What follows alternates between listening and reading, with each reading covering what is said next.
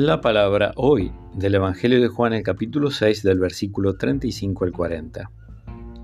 Jesús dijo a la gente, Yo soy el pan de vida. El que viene a mí jamás tendrá hambre. El que cree en mí jamás tendrá sed. Pero ya les he dicho, ustedes me han visto y sin embargo no creen. Todo lo que me da el Padre viene a mí, y al que venga a mí yo no lo rechazaré porque he bajado del cielo no para hacer mi voluntad, sino la de aquel que me envió. La voluntad del que me ha enviado es que yo no pierda nada de lo que Él me dio, sino que lo resucite en el último día.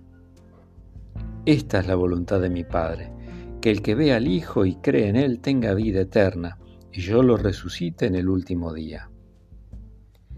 Palabra del Señor.